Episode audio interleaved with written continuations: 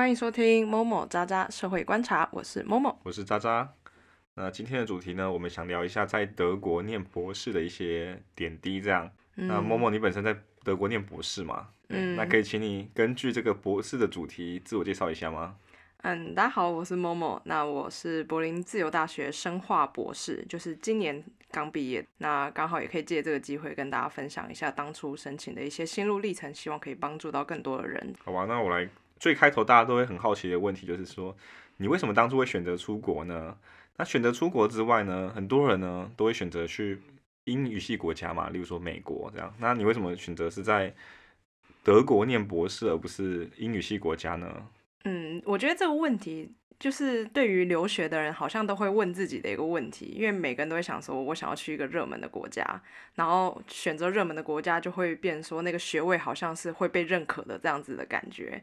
那我当时的时候也会想说，哎，那我既然要选择出国的话，那我也想去美国。我一开始也是这么想的，然后后来就是陆陆续续报名了托福啊，报名了 GRE 一些留学相关的考试，然后发现那个花费实在太高，再加上就是同实验室学长姐他们申请的一些经验，然后他们就大概跟我分享了一下，他们申请美国的时候花费了多少钱，就只是纯申请的费用，申请就很高了吗？就是申请他们一间学校的话，大概要花五十到一百美元不等，就是看学校这样。将会申请几间？他们通常都是十六到十二间，所以其实加起来，我个人是觉得还蛮多，而且考托福跟 GRE 都要钱啊，都是快要两百美金。那你当初在申请德国的时候就不用考检定了吗？我那时候，我先说我，因为我就是去报名了补习班，然后补习班也是英文嘛？对补英文，就是专门为了留学考试的。然后我那时候是硕士刚毕业的时候，就在原本的实验室留下来当研究助理，嗯，然后就有领薪水，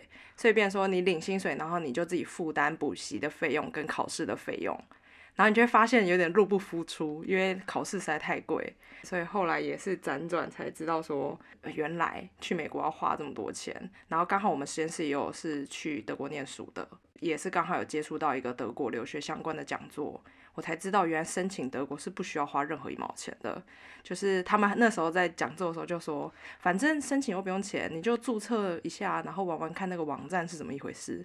然后玩玩看的时候，你就会想说，哦，原来要这些申请的资料，你自己就会心里比较有底，比较踏实。哦，所以既不用申请费，也不用比较在意语言的部分，这样。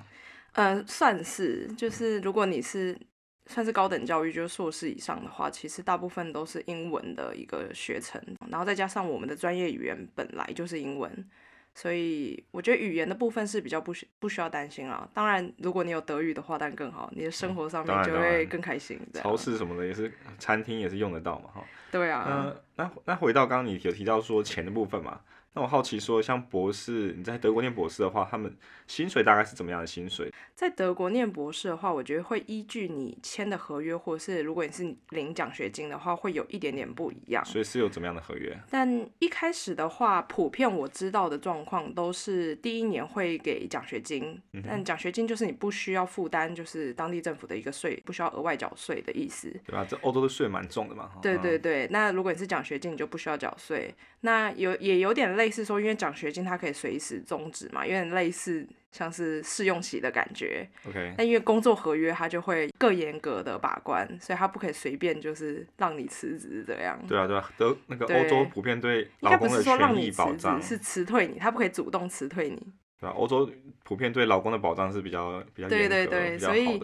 我知道的都是大部分第一年都是领奖学金，然后第二年如果你表现的很好，他想要让你继续完成你的研究，他就会把你转成工作合约。那听起来工作合约是比奖学金好了哦。呃，因为工作合约就是每一年会涨嘛。那刚嗯刚提到奖学金，就是我当时来的时候，就是领税级是十三级的，六十五 percent 就大概是一千五百块左右。但随着基本工资的调整，它近年有也有长大这样。所以，所以也有，所以我换句话说，我听起来是有些人可能他念四年的期间都是拿奖学金，对吧？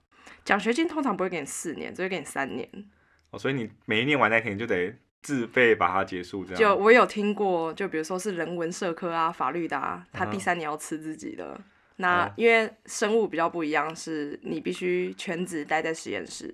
嗯那如果你是全职在这个工作环境的话，你就必须受那个法律的保障，嗯所以是要给你钱的。OK，那那跟观众讲一下好了。就我的理解啊，刚刚他讲的奖学金跟工作合约的部分的话，工作的话，如果是像一般工作的话，你就有受到一些，例如说呃退休金的保障嘛，或者是保险上也可能会有不一样。然后还有加上例如失业保险之类的，所以可能拿到的钱一样，就算拿到的钱相同的话，其实背后它代表的意义是不太一样的，或甚至说未来你申请，比如说永久居留啊，或者一些延延续签证的话，可能。奖学金跟工作签还是不一样，等于是说你在这边有工作有缴税，跟你奖学金只是一个学生拿奖学金还是有相当的落差这样。对，有缴税的话就会变说你可以有退休金嘛，然后你也会享受那个，如果你之后要转长期居留的话的那个点数的计算里面，因为你有缴税，但如果你没缴税就不能计算。就听起来还是尽量去争取奖学，诶，争取工作合约比较好。对。可以的话，因为他每一年会涨两百欧的薪资。那刚回到你说你奖学金的薪水是多少？大概接近一千五这样。一千五，然后你转工作合约一开始也是税后差不多一千五左右嘛，然后后续会涨。我换成工作合约之后，我老板是把我第一年奖学金算入我的年资，所以就变说第二年其实是第一年的工作合约，但他其实直接按照第二年去算，所以就是涨两百，然后每一年涨两。两百这样加到底这样哦，所以最后一年你大概一个月是两千两千左右。那你要分享一下，说你这个钱大概在这边会能够享受什么样的生活水准吗？我觉得应该是说，大家念到博士就会有点想说，我生活不要太委屈，因为做研究已经很委屈了，所以吃的住的要好一点，所以会。普遍的就是你不想要再跟别人一起住，所以大部分都是有点类似住单人公寓那种感觉。那我自己住单人公寓，就是每一个月大概加上房租、网路、水电那些，大概就是六百欧左右。嗯，算是算是蛮便宜的哈。嗯，算是平均啦，不敢说便宜。那所以你这样还是存得到钱吗？存得到啊，一开始。一千五百欧的时候，总是会有点辛苦，再加上你刚来嘛，你就会很想出去玩，所以其实就会有点存不到钱。然后到后来你越来越忙，其实你就会没什么时间出去玩，所以每一个月大概存一千欧左右。有钱没地方花的感觉，这样没时间花，大概是这样。那我跟大家分享一下，说这个欧洲或者是德德国生活的。的那个物价水准大概多少？好了，像例如说，目前德国政府在核发学生签证的时候，或者是呃打工度假签的时候，财力证明呢，他会预期说你一个月大概花费是八百块左右。嗯哼，对，所以这是政府预期说，哦，你一个还算节省的学生，然后考量就是食衣住行的基本水准的话，一个月大概是八九百块左右。我在这边交换学生过一年嘛，然后我身边也是有朋友非常省，也是远低于这个数字，或者是说我其实。如果想要过好一点的话，其实我也是略高于这个数字一节这样子。对，你说八百哦，高于八百。对，高于那时候我大概一个月可能花一千到一千二之类的。对，好吧，那那我们再换到另一个问题是说，那当初你是怎么申请这个博士学位的呢？有没有什么特别的技巧？我觉得在回答这个问题之前，应该要先跟大家介绍一下，就是德国的学制大概是一个怎么样的情况。学制的部分的话，你说像台湾会比较。跟人家熟悉的，哎，美国的是比较接近的嘛？对对对。那你说德国的就会不太一样吗？对，有点类似。如果像是在美国念博士的话，就是其实你是不一定需要硕士学位的。在美国，他们是直接学士念完，然后就可以念博士。但他们的博士第一年或第二年就有点像是我们硕士班的生活这样，所以就会他们的期限就会拖比较长，有点类似他们把硕博加在一起。那在欧洲的话，就是你要申请博士，你必须要有硕士的学位才可以。那在这边申请的话，又分成就是两种，一种就是大家都听过，就是德国就是师徒制，然后一种是透过学位学程的方式去申请，有点类似学校开了一个学程。然后你来申请，那那个申请的时候，就是学校方他就会来负责奖学金的部分，然后来分配啊，也会帮助你找老板啊，然后也会定期每一年的算是评审你这一年过得怎么样的那种感觉。所以听起来是师徒制，像是你跟教授申请，然后他愿意收你当学生的话，你就会录取。然后学学术制的话，哎，学位制比较像是你跟学校申请，然后学校会安排你。就是找一个教授给你，或者有点类似。就是这边大部分，其实我觉得，就是如果有心想念博士，然后你常去看一些学校或是老板的网站，因为你可能看学术文章，你就顺便看一下那个老板的 lab 有什么就特别的，然后他通常都会在一个那个 job 那边，他就会说，哎，我们现在想要应征，就是博士学生或者是博士后研究员，那有兴趣请寄 email 到得得得，然后你就会，所以我当初申请的时候，就是我两种并行，因为透过那种学程申请的方式，它就是有一个类似 committee，还有一个决策委员，然后来就是审核这些来申请的人，但就我所知哦，这种。很大的那种计划下面的学位学生，他们通常申请人都会有一千多个人。哦，那教授会那一千多个教授会有几个，然后会录取几个？大概都是。三四十个到六十，所以录取率相当低哦。对，录取率蛮低的。这种情况下，你就是跟全世界的人在竞争嘛。他们就有统计说，哇，真的是来自世界各地在申请这个。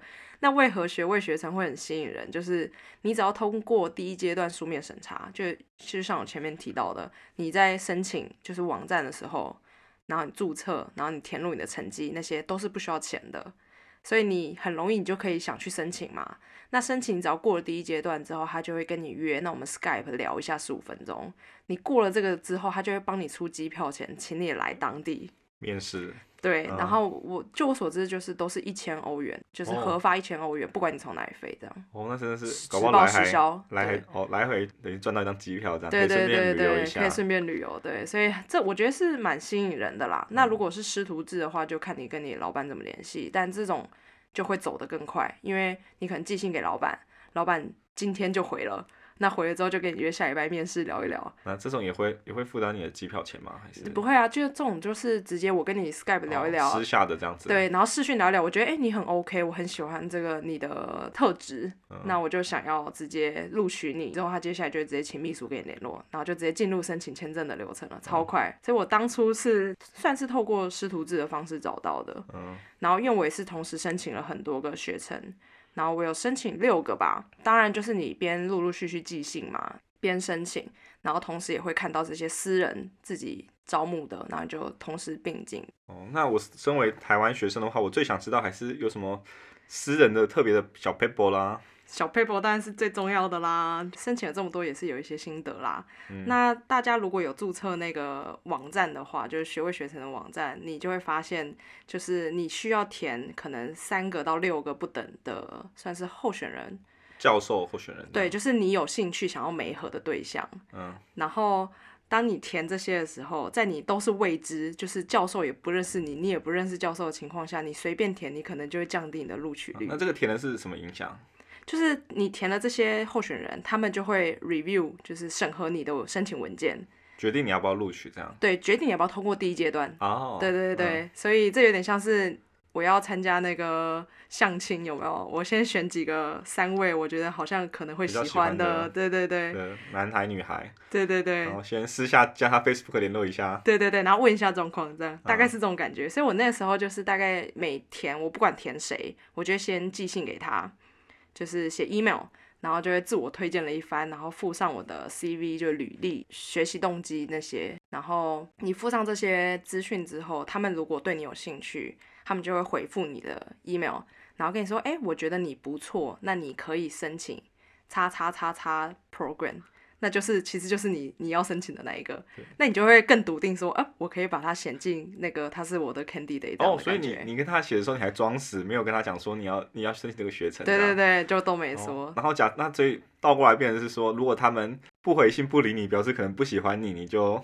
我就直接毙掉，对我就不填了。这也是听起来蛮厉害的。有一些老师会直接跟你说：“哦，我们实验室最近满了，不收。”那其实对，就直接避开。对。哦，那也是蛮聪明的。所以你填的话，所以这样等于是你第一阶段录取的几率就比别人大大。因为你已经都先跟这些候选人，就是你已经先聊过了嘛，然后他们对你有个基本的印象，或者知道你的名字，然后他们在审查很多资料。你看一千两百个学生哎，那可能每个对每个教授都分到好像六十个，他这样眼花缭乱，他哪知道谁是谁啊？我上次蛮聪明的，先。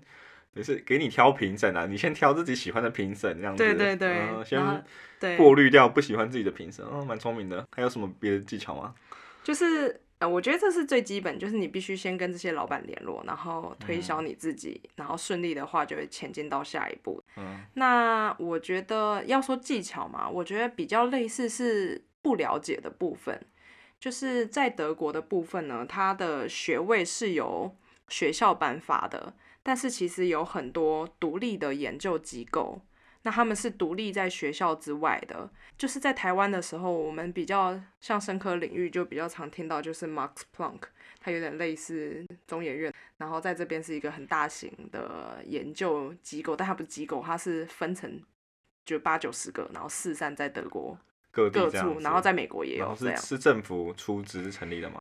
独立的研究机构大部分都是从政府申请钱嘛，对啊不然你要从哪里拿钱来？那嗯在德国的部分就有四个比较出名的 funding，就当我刚才提到的，就是 Max Planck 马克思普朗克，就是他的学会，然后旗下有很多个研究机构这样。那还有一个，就德国也非常有钱，大家却不太知道，就是 Helmholtz。Helmholtz 它是呃，这个翻译就是亥姆霍兹联合科学研究中心。那他旗下也是八九十个研究机构，机构然后超嗯级有钱。对他们每一年好像是三十亿欧元的经费。哦，对，相当多、哦。然后还有就是 Fraunhofer，Fraunhofer，Fraunhofer 的话，他们比较偏应用科学类，所以就跟生物科学比较相不相关，这样，他们比较偏应用类，嗯哼，就是工程类的这样。然后还有 Leibniz，就是 Association，就是莱布尼兹学会的。那我自己现在的机构就是莱布尼兹学会下面的一个研究机构，那主要研究的就是分子药学。那我刚刚前面提到说我是柏林自由大学的生化博士嘛，对，但其实我的学位是由柏林自由大学核发的，但其实我从头到尾都没有出现在柏林自由大学里面过。有去，就是等于是说你学位是挂在柏林自由大学，可是你工作的场合或你研究的场合是在对我真正机构底下。对我真正工作的场合是莱布尼兹分子药学所，就是他旗下的一个机构这样。嗯那这边就是你在决定你的学位要要挂在哪个学校的时候，其实是看你老板跟哪个学校合作。我就看老板的教职可能对对对，挂在哪里这样。所以这边就会说，就是在美国，你就很注重你要 top fifty 嘛，前五十名大学你才要念这样。但其实，在德国很不重视排名，有一个原因就是因为大部分的老板都是在独立的研究机构，那你要怎么评比？然后他们都是跟学校合作，然后会有一个我学校给你学位这样，嗯但你实际上工作都是在那个研究机构里面。嗯那我刚刚提到这四个学会，其实他们都非常的有钱，都几几亿欧元在每一年的经费，然后在研究经费很充足的情况下，当然你的研究也会更顺利。那为何要提这四个就是比较出名的研究机构呢？是因为他们也有各自的官网，那他们各自的官网也会有各自的就是 PhD program，就是学位学程，然后你也可以透过那个方式去申请。所以就不是只有想说，哎、在德国最有名的应该是柏林，呃，不是，应该是慕尼黑大学、海德堡大学、慕尼黑工业大学，好像大家听到都这三个，然后你就只会想说，那我就要去这个学校里面看 graduate program 这样。哦，所以这边变成是说，你可以从学校的角度去找说他们有哪些有在收学生，然后另一个是你也建议大家说可以从这四个机构去找说他们哪些研究员、哪些教授收学生这样。对对对，然后除了在研究机构之外，你也可以在药厂做博士学位这样所。以也是也是去药厂的网网站看，然后他们有对对对，药厂各大像是德国比较出名就拜耳嘛，拜耳药厂、就国际知名大药厂这样。那他们也有他们自己的博士学程，那这样蛮特别的欸，就是台湾可能比较难想象说你去一个私人公司，然后他挂说哦我们要收博士博士生这样，是招生而不是找实习或找什么研究对，但。药厂当然进去就会有一个难度嘛，你嗯会必须要有一个人脉啊。然后他们普遍，就我所知，他们都是可能就是因为这边念硕士，你需要就是在实有实习的经验，那他们实习可能就申请到药厂。哦然，后接续下去这对，然后那个如果你的组长觉得，哎，你做的很不错，那你想不想留下来念博士？这样，因为你在业界通常会期待你有博士学位这样。嗯，然后在这情况下，你就有更高机会留下来。那留下来之后，你有人要收你了，然后再想说要去跟学校找一个共同指导，因为你还是必须要跟学校有一个连结。嗯，对，所以当你有共同指导，有学校有人可以挂让你挂名，然后你又可以在研究机构做博士学位的话，这样是最理想的状态，因为你念完之后，你就可以直接就业了。对，而且你本来就在里面做，只是就是薪水更高升，然后换了不对同的负责项的，内有点容这样。类似这样。然后这些就是 program 啊，就是大家就会想说，哎，这么多种，那我怎么知道要去哪里找资讯？其实所有的资讯在就是 DAAD 都可以找到，你只要搜寻 DAAD，然后进去它的网页，它算是就是德国那个学术交流的一个网站，一个官方网站，整合了所有的资讯。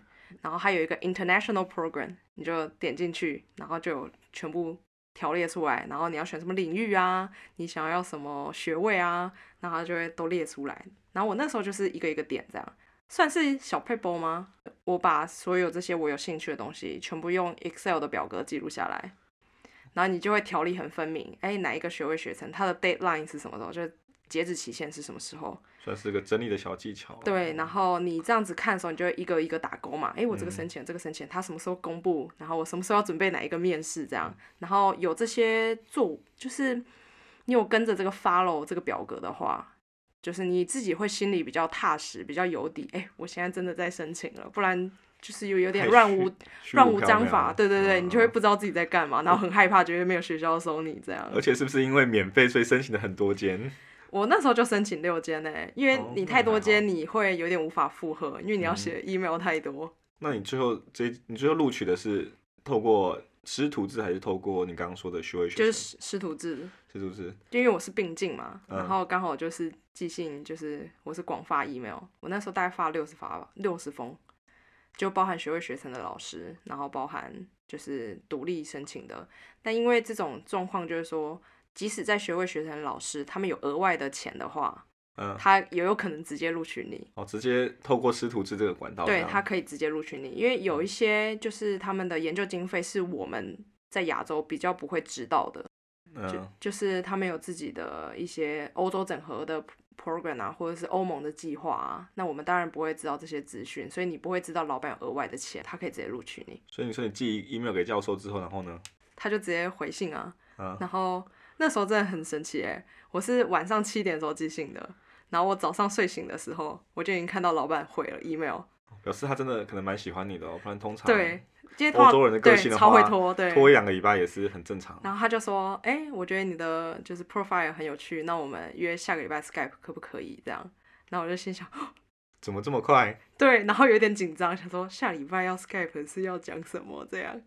然后那时候我就想蛮多的，然后我也是刚好就是遇到那时候我在中研院做实验，然后就也有跟几个老师聊，也有其中一个老师就给我一个建议，他就说你是要念博士诶、人家还以为你是博士念完哦，你以为你一个礼拜可以做出什么这样伟大的 proposal 这样？对吧？可能呈现比较正面的人格特质会变对对对，得比较重要。就其实就是想要确认你的英文能力，然后你的沟通方式跟你的人格特质是比较正向的。嗯因为念博士其实坦白说很苦啦。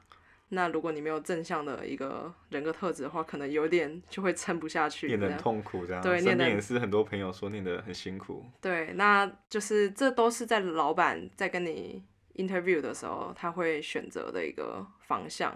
那如果他喜欢你，其实就很快。所以我那时候是面试完就跟他聊了一个小时，然后他跟我介绍说，哎、我我们实验室在干嘛干嘛啊、然后他还说，哎、我现在手下有两个就是房顶的缺这样。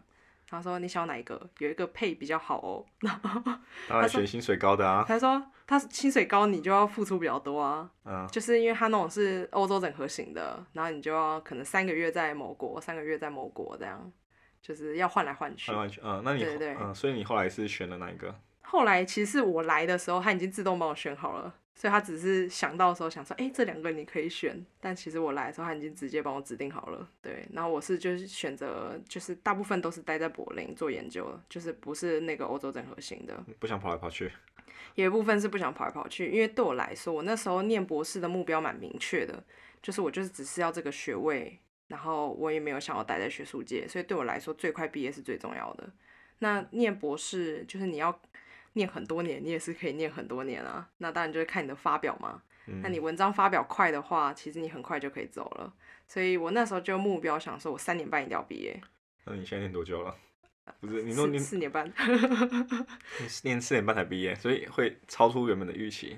也不算超出，因为刚好今年遇到疫情嘛，所以很嗯多事情你没有办法控制，再加上你有大概我们有半年的时间几乎不能去工作的场所啊，所以就很多事情就自己被延误了，你也没有办法说什么。这半年就只好白白领薪水，再加消费哦，不是，比较缓慢、比较缓慢的 进度，这样。对啊，大嗯概是这种情况啦。那听起来你这一路念下来是还蛮顺利的嘛？还是其中有什么不为人知的挫折呢？这个问题问的真是好，我觉得你问每一个念博士的，应该都会有类似的一个心路历程。然后那时候，其实我最常也是跟我朋友分享的一句话，就是因为我们念博士嘛，那个博士是哲学博士，那我的算是学长吧，他那时候跟我说，就是这个哲学博士呢，不是在于你做这个学位的时候做了多少学问，而是说你如何在这个过程中跟自己相处的哲学。真的是哲学博士哎、真的超哲学，对不对？因为那时候就每个人都会有一个一些谷底嘛，然后你就会有点质疑自己到底能不能走这条的时候，然后我就一直想这句话，算是帮助我蛮多的。然后我就觉得说，其实我是在考验自己。那梦想总是这样嘛，路上的挫折都是要考验你对梦想的坚持，对吧？至少我觉得还看得到一个终点啊，就是说好拿到博士学位就算是一个这个阶段的成功，这样嘛。有点类似啊，但讲成功，你总觉得好像很遥远，自己在最痛苦的时候就心想：天哪，怎么不赶快过去？这样那种从终点感觉死都不到，对我跑的哇，马拉松有够远，最后七公里总是最痛苦，这种感觉。然后大家一直问你说某某你什么时候可以毕业？对，不要问，不准问。对那种感觉。嗯那我自己就我前面没有提到嘛，我自己算是一直转领域，一直换，一直换。然后我在我大学的时候是生物科技系，中原大学的生物科技系，嗯然后算是就是一般普通生物这样而已。嗯然后有点学的有点杂，所以你也不知道自己会什么。然后我研究所的时候是台大微生物所，嗯然后微生物就非常专嘛，所以我做的是病毒。嗯然后到了病毒之后，其实我就发现，啊，我一点都不喜欢微生物，怎么办糟糕？了对，糟糕还好只有，两年。真的。然后就啊，很不喜欢。然后后来我就想说，我申请的时候我一定要换，所以我现在在做的虽然是分子药学所，但我做的是跟神经相关的突触神经传导。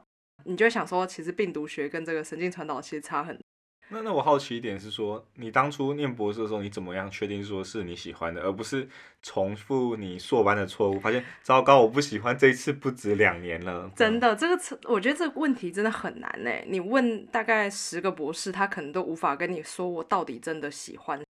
有点类似，我后来自己决定要走这一部分，是因为我虽然说做病毒学嘛，然后后来有想要用到就是 disease，就是疾病的模型里面，然后嗯可能会相关的就是神经退化性疾病。然后也是因为这个缘由，我想说，我想要朝神经的方向走，因为未来可能比较好找工作，其实是这样。殊不知今年疫情，病毒最好找工作，选 错选错，对相关的 paper、相关的论文都很快就被发表，真的真的最高。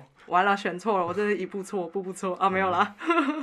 然后那个时候就跨领域嘛，但其实我相信，如果你有想要申请的学生，都会遇到一个问题，就是老板们他很不接受跨领域这件事情，他为什么？因为就会说，哎，我要来一个就是要集战力啊，那你原本的背景又跟我想要的不合，那我为什么要请你来？你可以对我有什么帮助吗？可是会不会有些领有些科系的话，可能觉得跨领域不错？像我本身之前是念生物资讯的话，可能他会觉得，哎、如果你生物不用套太好没关系，可是你程式写的不错的话，其实对生物学家也会有一些帮助。这样，我觉得多多少少有一点吧，但在申请学校的时候，其实会发现他们就是普遍不太接受，因为我觉得跟他们的硕士的学制有关系。所以跟德国比较对，我觉得是比较算是德国特有的一个文化，因为在台湾的话，就像我说的，我选到了病毒学，我很不喜欢，怎么办？我就一咬牙，两年过了就算了，嗯然后两年都待在同一个实验室嘛。但在德国就不是，他们硕士的话是第一年要上课，然后第二年的时候你可能要做三个实习或者是更多。那这三个实习你就要选不同领域哦，还不可以一样哦。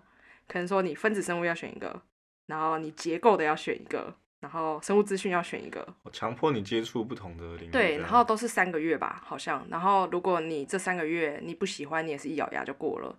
然后最后硕士快要结束的时候，你要做半年的一个就是硕士论文，那你就要选你最喜欢哪一个领域，然后你就在那个领域做硕士论文。所以其实这个过程他们就很理解说啊，其实我比较喜欢哪一个，所以不会像我们这样子到处碰撞，想说到底哪一个最好这样。不是拿两年来试，人家只试三个月就知道说哦，我喜欢或不喜欢，对对这样赶快试下一个。对，那因为台湾硕士，你就会比较想说，我已经投入成本了，我就不想要再换了。对，然后所以就会到后来，他们在德国的老板就会期待你说，其实你已经很知道你要什么了，你的硕士论文才会写那个嘛，对不对？那在台湾不是啊，你已经选定了，你的硕士论文只能选那个啦。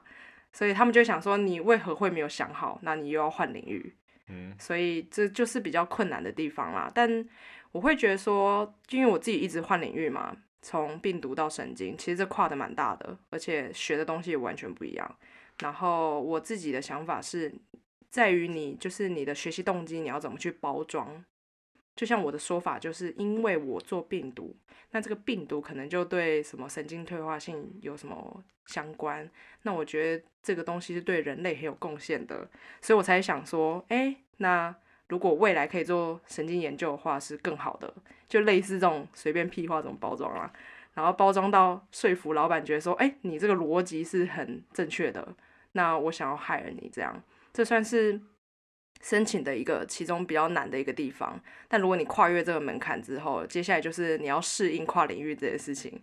所以刚刚提到挫折嘛，嗯就刚开始跨领域的时候超级痛苦，因为从来没有念过神经学，嗯然后我就要去把那神经的书，我就买了一本超厚，然后每天无聊的时候吃饭这边配那本看看看这样。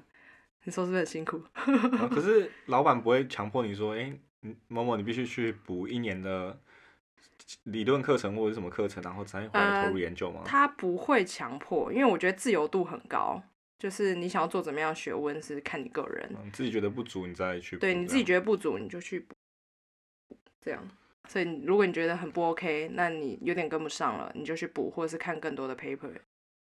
那我那时候也是运气很好，刚好我的学长他就会有点类似手把手，手把手把手，怎么听起来怪怪的，怪怪的？他就会从头，然后有学妹真好，有学妹真好，对，嗯然后理论基础什么都跟我讲一遍，然后再帮我上一些课，这样，然后我就觉得哦，原来神经突触传递是这样，更喜欢神经呢，因为学长。因为学长哦讲出来了，这样好吗？所以那时候挫折大概我觉得是跨领域很难啦，然后你要额外的花很多心力去适应这件事情。但我觉得就是我也不会后悔，因为说你跨领域就是你过去学的这些东西都是你的，就像你是资讯，然后又有生物，那虽然你可能生物不好，但你两个相融起来之后，其实你就会算是让自己更有竞争力吧，大概是这样。嗯，那除了这个以外，还有什么别的挫折吗？就算别的是本科系的博士生，没有跨领域，他们也会碰到的挫折。我觉得比较类似，这跟人格特质有关系了。如果你本身不喜欢做实验，那你当然就会觉得很痛苦。接下来，因为你人在国外，你就会必须面临你的语言可能会沟通不良，或者是气候适应不良，因为这边就是冬天的时候，真的，冬天很早天黑啊，对又很冷，然后你出出门的时候是天黑，回家的时候也是天黑，那那时候你就觉得我怎么这么可怜，我怎么在这那种感觉。就是你夏天过太爽的那个必须缓的嘛，对不对？夏天，非常类似这样非。常爽这样子，而且明明就都是八点出门，然后可能五点回家，然后天都是黑的，然后因为你在研究机构里面，所以你根本就看不到外面的太阳，嗯那你当然会很犹豫啊。那我觉得这就是出国留学都必须要克服的啦，那种感觉。然后挫折的话，其实我觉得还是看个人心态的调整啦。然后还有一点很重要，就是你必须要在当地找到很好的朋友。就是有了很好的朋友之后，其实我觉得很多事情都是可以克服的，或者是找一个很会煮饭的朋友。哎呦，至少吃得好，睡得好，对对对，至少吃得好，睡得好，想嗯吃什么有什么可以变出来，这样。疯狂点菜，点一些家吃不到的家乡菜，这样对，那有有人煮饭给你吃，你就会觉得，哎、好像生活过得稍微轻松一点，然后也会觉得比较舒服。那是不是有另一个就很痛苦啊？我已经出来留学了，还要煮饭给别人吃，干什么有什么关系？你都这么会煮了，而且我们不是还会一直称赞吗？对吧？也是个也是个，就是跟别人互动或什么的也是蛮重要的啦。对啊不然只是我觉得在国外交朋友的过程也是在建立人脉啦。即使是不同领域的人，都是一部分啊。生活也蛮重要的，我觉得生活好才是持续你这个做研究的这个动力，有点类似这样。然后有一部分是这整个过程，其实我的学长跟我老板都还蛮支持的。我觉得这是欧洲人特有的文化。我老板总是会说，如果你不生活的不开心，那你研究就会做的不好。那我宁愿你先去把生活过得开心。就他们很强调，就是所谓的生活跟工作的平衡这样。对对对，然后他也不会过度逼迫，他就觉得说每个人有每个人的自己的算是工作步调。嗯。然后如果你心情不好，他也不会强迫你，他就会尊重你的决定。那你的时间就是你自己掌握这样。嗯，尊重你的特质跟你的能力这样子。对，就自由度太高，自由度太高，可好可坏，大家都知道了。就是有人有人可能。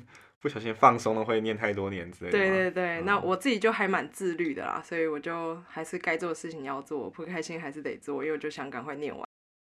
那刚聊完了苦涩的部分，不如我们现在来聊点甜美的部分好了。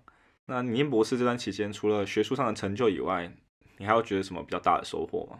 当然啊，我们刚前面不是就有说第一年薪水多少，然后你就很想出去玩，有没有？我觉得这很看人格特质，因为我本身就很喜欢出去玩，所以我在前几年花了很多的时间，就是环欧嘛，来欧洲的人都要做的一件事情，一直旅行，一直旅行，对，一直旅行。我那时候是每一个月去一个国家，对，然后就你不能说还完了，因为北欧太贵，还是去不起，但大部分都去了。嗯，然后去了几个国家。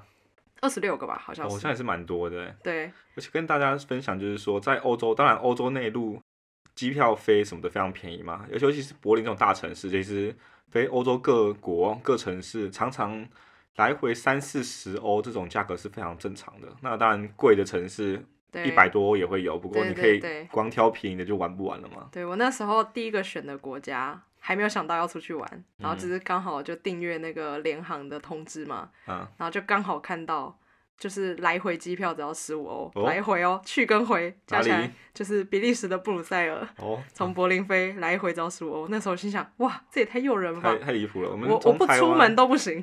啊，你可能你甚至如果你买个火车票到德国隔壁城市都不止这个钱了。对啊，所以十五欧真的是超特惠票哎！而且那时候我记得我是礼拜一早上起床还有点朦胧这样，然后看到机票的时候是当周就出发。有好嘛，last 就是有点像是 last minute 这样的最后的优惠这样。对，然后我就直接买了，然后就去了。这是我欧洲游第一个踏出去的国家，还蛮酷的，我觉得。就因为便宜，太爽了，才十五欧来回这样。对，然后也是因为就是去了很多地方玩嘛，所以就开始用文字记录生活，所以就有写了网志，然后就把去的地方都写了一些交通的攻略啊、美食的攻略啊这些。然后没有想到也是累积了很多点阅这样，然后我也觉得哎，这也是蛮特别的。我第一次感受到哦，原来这样子是可以累积人气的那种感觉，或者是说。哦，原来你觉得很正常，这些资讯其实可以帮助到很多人。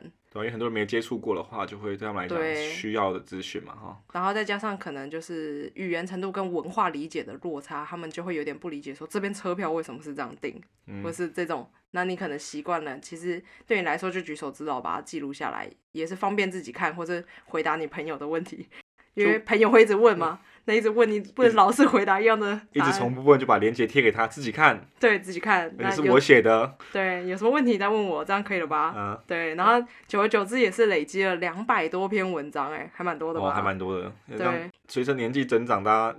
忘记的事情可以回头去翻也不错对对对，还蛮有趣的。偷偷宣传一下，对对对，是呃某某吃遍世界。我记得你里面不只是有分享旅游实际，你是不是连自己的那个留学的经历也有写对对对，然后我就是分享，就大概只有一篇文章，两篇文章。一篇文章是讲说我如何申请的一些心得，写的就比较细节。那这个网志的文章也有转发在 PTT 的留学版。还蛮多人回馈的，我在我的文章的后面就有留我的 email，然后其实蛮多人看到之后就联系我这样，然后就希望我可以提供进一步的帮助啊，然后我后来陆陆续续三年之间也是帮助了大概有超过十个人哦，申请对，然后就免费的学弟学妹们改一些文章啊，有时候会遇到就是台湾学生都超级谦虚的，你有跟。就是欧洲人相处的经验，你都会知道，他们就是做八十分讲一百分这样，嗯，然后台湾人就是做一百分讲八十分。这没有啦，我没有那么好啦。这个对对对，，没有没有没有没有，我这个谦虚谦虚这样嗯，但其实我觉得你在申请的时候，你就是八十分要讲一百分，嗯所以我觉得那种就是你自我推销的过程也是蛮重要。所以后来我在改他们文章的时候，我都会希望说你的语气要强烈，然后你要讲说哇，我就是很棒，你就是不选我就是你的问题这样那种感觉。对对对对，错过我就是你的损失了对你。一定要选我，所以就是网志的文章啊，然后 PTT 留学版的发文啊，就也帮助了很多人。我自己也是收获蛮多的，因为我觉得不是我单方面在帮他们，因为我在改文章的时候，我也会想说，哦，原来自己会进步，有没有？你用评审的角度在看文章的时候，就想说，哦，原来，嗯，不错不错，这样。以后在申请别的东西的时候，也是有对自己有帮助。对对对，然后有时候因为你会感受到每一个学弟妹的性格不一样，嗯然后你就会要先跟他们聊过嘛，然后聊过的时候，你才会知道要怎么帮他们克制化申请这个。某某留学顾问真的，我还有帮别人面试，就是模拟面 rehearsal 试对模拟面试，然后我就跟他嗯说，那你讲话的时候你的表情的语气啊，你要更怎么样，就可以展现你自己的自信，这样的感觉。不错的。对啊，那我那我相信说，很多人他们可能会很彷徨啊，或很挣扎，说到底要不要出国念博士？对啊，第一个是要不要到底要不要念博士，第二个是到底要不要出国念博士？这样，那如果你给，就是我相信你四年前可能也是有点挣扎啦。那如果你给你四年前的你一段话的话，就是鼓励，或者是嗯哼，对，那你会跟他说什么？我都会把念博士这一段过程当成工作的一环，就是你工作跟生活的一个切割嘛。就是如果你用学位来看，你就会觉得压力很大；但如果你把它当成工作，那你就会可能自己心理调试上比较容易，因为反正你也是要上班啊，那上班也是很辛苦啊。然后你有上了一个班，在德国就类似上班嘛，对啊，那你上一个班还可以给你一个学位，还不错吧？这样算是 bonus。真的还不错，尤其是德国的话，你好像拿到博士学位的话，你在买车票啊，或者是你家里门牌对门口都可以写 doctor 这样子。对对对，就嗯会、社会会给你一个不一样、比较崇拜的眼光，有点嗯类似是这样。所以嗯我会觉得说，就是你把念博士这个东西当成是工作来看待的话，心态不一样，也会更愿意去做这件事情。所以给我四年前自己的一段话的话，就是我不后悔做这个决定啊。我觉得我整个人生还是蛮精彩的。然后在柏林的四年，做了很多奇奇怪怪的事情啊，比如说就会有一个很烦的朋友啊，一直要叫我去湖边啊，啊我明明就不会，我明明就不会游泳，然后给我两个游泳圈，然后叫我在湖里面游泳，踩不到地板，该不会是我吧？对，我觉得在湖边游泳算是蛮不错的经验啊，对不对？踩不到地，然后在湖的正中间这样子飘来飘去。就是总会有那种互相伤害的朋嗯友，比如说我就看到另外一个朋友跑了柏林马拉松，我心想什么？我们在柏林怎么可以不跑马拉松？所以，柏林身为世界六大马之一，对，那个肯博士再定要跑顺便跑一个马拉松。对，肯定要跑的，所以我就除了自己报之外，互相伤害一下朋友，把朋友的名字也全部都报了，真的最后大家一起跑马拉松，害我害我只跑过三千公尺就被报名四十二公里这样子。对，一次达标，一次达标。对，中间不拖拉，所以这四年我觉得还蛮精彩的，做了很多事情，厨艺当然也提升啦，生活的能力也提升啊，认识了很多就是在国外一起努力的台湾朋友啊，然后认识了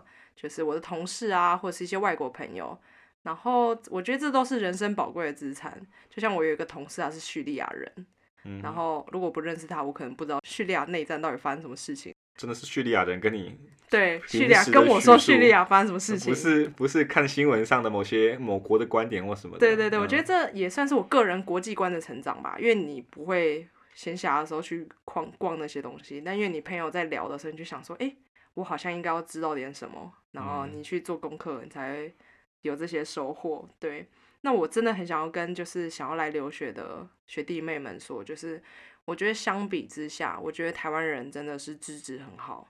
然后可能因为硕士的训练方式不一样，当你在念博士的时候，其实我觉得是更准备好了，然后你也更知道发表文章是怎么一回事，然后对于整个做实验啊，或者是科学逻辑的训练，其实都是已经准备好的一个状态。所以我觉得你要相信你自己是真的很棒，然后你可以升任这个职位。那在这个前提之下，你做很多事情其实就更得心应手。然后觉得不要害怕任何的挑战，这讲起来超像屁话的。对不对？被你说服了，我是不是也要来念个博士？好啊，好吧，是不是增加一个人生的挑战？你在柏林可以不念个博士吗？真的，好吧，我就来去念个生化博士好了，跨领域。跨领域，跨领域。对，好了，那今天的节目大概就到这里了。这样，那我们谢谢默默跟我们分享这么精彩他的博士的酸甜苦辣。对对对，那如果有任何的问题，你可以透过比如说“鹅鹅嬷嬷吃遍世界”的网站里面有关于留学柏林留学的文章，那上面有我个人的联络方式，就是你有任何的问题，看完文章，然后我们可以就做进一步的交流。如果你真的还有很多的疑问的话，我是还蛮乐意帮助后辈申请这样，因为我觉得就挺有趣的，自己也是成长。好，谢谢萌萌。谢谢，耶！以上是某某渣渣社会观察，谢谢大家，拜拜，拜拜。